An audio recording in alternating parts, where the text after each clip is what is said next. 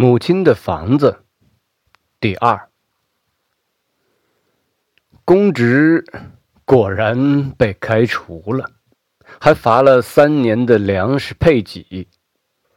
内心虚弱的父亲一脆弱，干脆把自己关在家里，不出去寻找工作。母亲不吭声，一个人到处找活干，缝纫衣服。纺织、包装、烧火的煤是他偷邻居的，下饭的鱼是他到街上找亲戚讨的。他不安慰父亲，也不向他发火，默默的撑了三年。直到三年后某一天，父亲如往常一样慢悠悠的走到大门边，打开门。门外是母亲种的蔬菜，养的鸡鸭。父亲转过身对母亲说：“我去找一下工作。”然后一个月后，他去宁波当了海员。过了三年，父亲带着一笔钱回到了老家，在这块地上终于建成了一座完整的。石板房，父亲花了好多钱雇来石匠，把自己和母亲的名字编成一副对联，刻在石门上，雕花刻鸟。他让工匠瞒着母亲，把石门运到工地的时候，还特意用红布盖着。直到装上大门、宣布落成那一刻，父亲把红布一扯，母亲这才看到。他与父亲的名字就这样命名了这座房子。当时我六岁，就看到母亲盯着门帘，杵着嘴，一句话都没说。几步开外的父亲站到一旁，得意的看着。第二天，办落成酒席，在喧闹的祝福声中，父亲宣布了另一个事情：他不回宁波了。酒桌上，亲戚们都来劝，在他们看来，这是一个难得的工作。比老家一般工作多几倍的工资，偶尔会有跑关系的商家塞钱。父亲不解释，一直挥手说：“反正不去了。”亲戚来拉母亲去劝，母亲淡淡的说：“他不说，就别问了。”后来。父亲果然没回宁波了，拿着此前在宁波攒的钱，开过酒店、海鲜馆、加油站，生意越做越小。每失败一次，父亲就像蜕一层皮一样，变得越发邋遢、焦虑、沉默。然后，在我读高二的时候。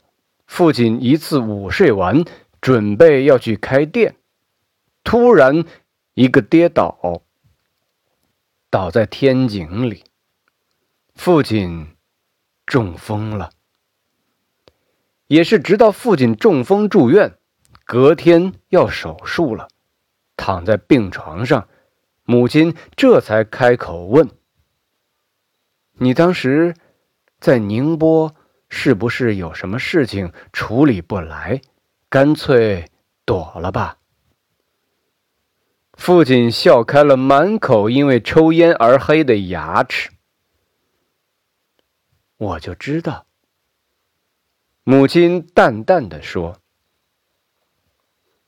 父亲当年建成的那座石板房子，如今只剩下南边的那一片了。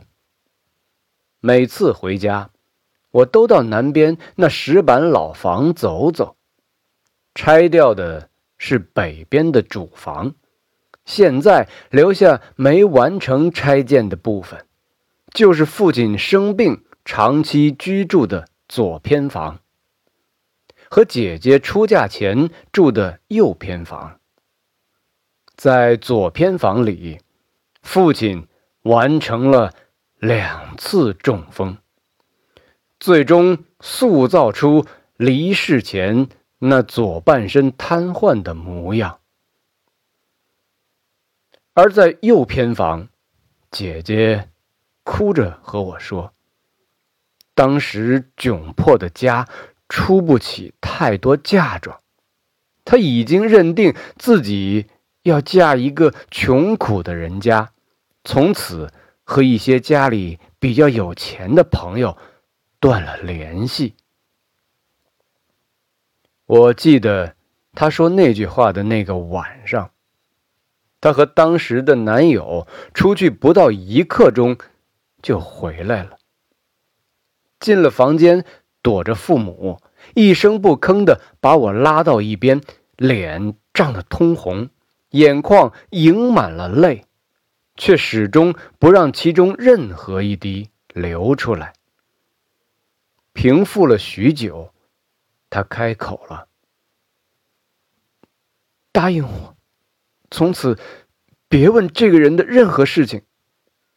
如果父母问，你也拦住，不要让他们再说。我点点头。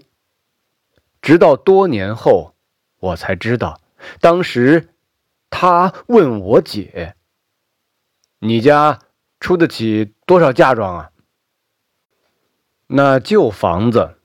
母亲后来租给了一个外来的务工家庭，一个月一百五十元，十年了，从来没涨过价钱。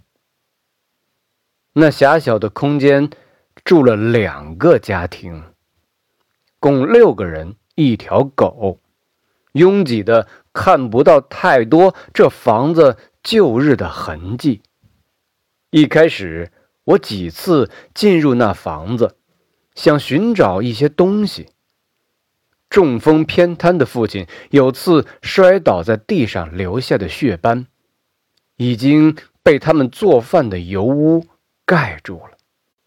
而那个小时候父亲精心打造给我作为小乐园的楼梯间，现在全是杂物。母亲。有意无意，也经常往这里跑。我看着这样的母亲，心里想：母亲出租给他们家，只是因为他们家拥挤到足够占据这个对他来说充满情感，同时又有许多伤感的空间。别人的生活就这么浅浅的敷在上面。这是母亲寻找到的与他相处的最好距离。其实，母亲现在居住的这四层小楼房，与我是陌生的。这是我读高三的时候修建的，那也是父亲生病第二年。母亲把我叫到她房里，打开中间抽屉。抽出一卷钱，她说：“我们有十万了，那是他做生意，姐姐做会计，我高中主编书以及做家教的收入。”他说：“你是一家之主，你决定怎么用。”我想都没想，说：“存起来啊。”在那两年里。母亲每天晚上八九点就要急急忙忙的拿着一个编织袋出趟门，回来时我会听到后院里他扔了什么东西，然后一个人走进来，假装每天这么准时的出入一点都不奇怪。其实当时我和姐姐也是装作不知道，但心里早清楚。母亲是在那个时间背着我们到菜市场捡人家不要的菜叶。隔天加上四颗肉丸，就是一家人一顿饭的所有配菜。他偷偷的出去，悄然把菜扔在后院第二天，他把这些菜清洗干净，去除掉那些烂掉的部分，体面的放置在餐桌上。我们谁也没说破。因为我们都知道自己承受不了说破后的结果。然而那个晚上，拿着那十万，他说：“我要建房子。你父亲生病前就想要建房子，所以我要建房子。这是他的理由。但父亲……”还需要医药费。我要建房子。他像商场里看到心爱的玩具就不肯挪动身体的小女孩，倔强的重复他的渴望。我点点头，虽然明白那意味着不明来路的菜叶还需要吃一段时间，但。我也在那一刻想起来，好几次一些亲戚远远见到我们，就从另一个小巷拐走；和母亲去祠堂祭祀时，总有些人都当我们不存在。我知道这房子是母亲的宣言，以建筑的形式骄傲地立在那儿，满打满算。钱只够拆掉一半，然后建小小的两层。小学肄业的母亲自己画好了设计图，挑好日子，已经是我高考前的两周。从医院回来，父亲和母亲就住到了左偏房。到了适婚年龄的姐姐，从小。就一直住在右偏房。旧房子决定要拆了，我无房可住，就搬到了学校的宿舍。旧房子拆的前一周，母亲慷慨的买了一串一千响的大鞭炮，每天看到阳光出来，就摆到屋顶上去晒太阳。他说。晒太阳会让声音更大更亮。偏偏夏日常莫名其妙的大雨，那几个下午，每次天滴了几滴水，母亲就撒开腿往家里跑，把鞭炮抢救到楼下，用电吹风轻轻吹暖它，像照顾新生儿一般呵护。终于到拆迁的时刻了，建筑师傅象征性的向墙面锤了一下，动土了。在邻里的注视下，母亲走到路中间，轻缓的展开那长长的鞭炮，然后点燃。声音果然很响，鞭炮。爆炸产生的青烟和尘土一起扬起来，弥漫了整个巷子。我听到母亲在我身旁深深的、长长的透了口气。建房子绝不是省心的事儿，特别对于拮据的我们。为了省钱，母亲边看管加油站，边帮手做小工。八十多斤的他，在加油站搬完油桶，又赶到工地，颤颤悠悠的挑起那叠起来一人高的砖。收拾完，还得马上去伺候父亲。我不放心这样的母亲，每天下课就赶到工地，看他汗湿透了全身，却一直都边忙边笑着。几次累到坐在地上，喘着粗气儿，却还是合不上嘴的笑。看到有人路过工地，他无论多喘，都要赶忙站起身过来说话。都是我儿子想翻盖新房，我都说不用了，他却很坚持。没办法，但孩子有志气，我也要支持。担心的事，终于发生了。我高考前一周的那个下午，他捂着肚子，在工地上昏倒了。到医院一查，急性盲肠炎。我赶到医院，他已经做完盲肠手术。二楼的住院部。病床上，他半躺在那儿，见我进来就先笑了。房子已经在打地基了，他怕我着急到凶他。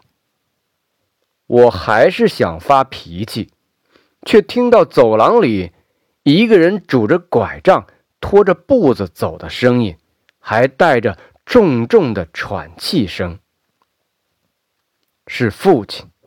他知道母亲出事后，就开始出发，拄着拐杖挪了三四个小时，挪到大马路上，自己雇了车，才到了这家医院。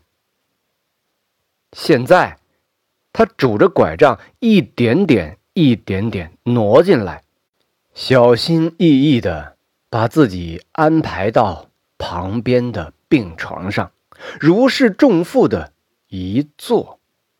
气还喘着，眼睛直直盯着母亲，问：“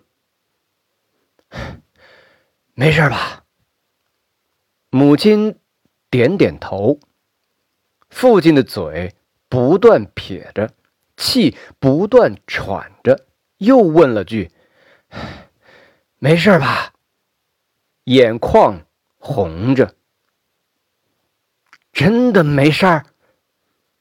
嘴巴不断撇着，像是抑制不住情绪的小孩我在旁，一句话都说不出来。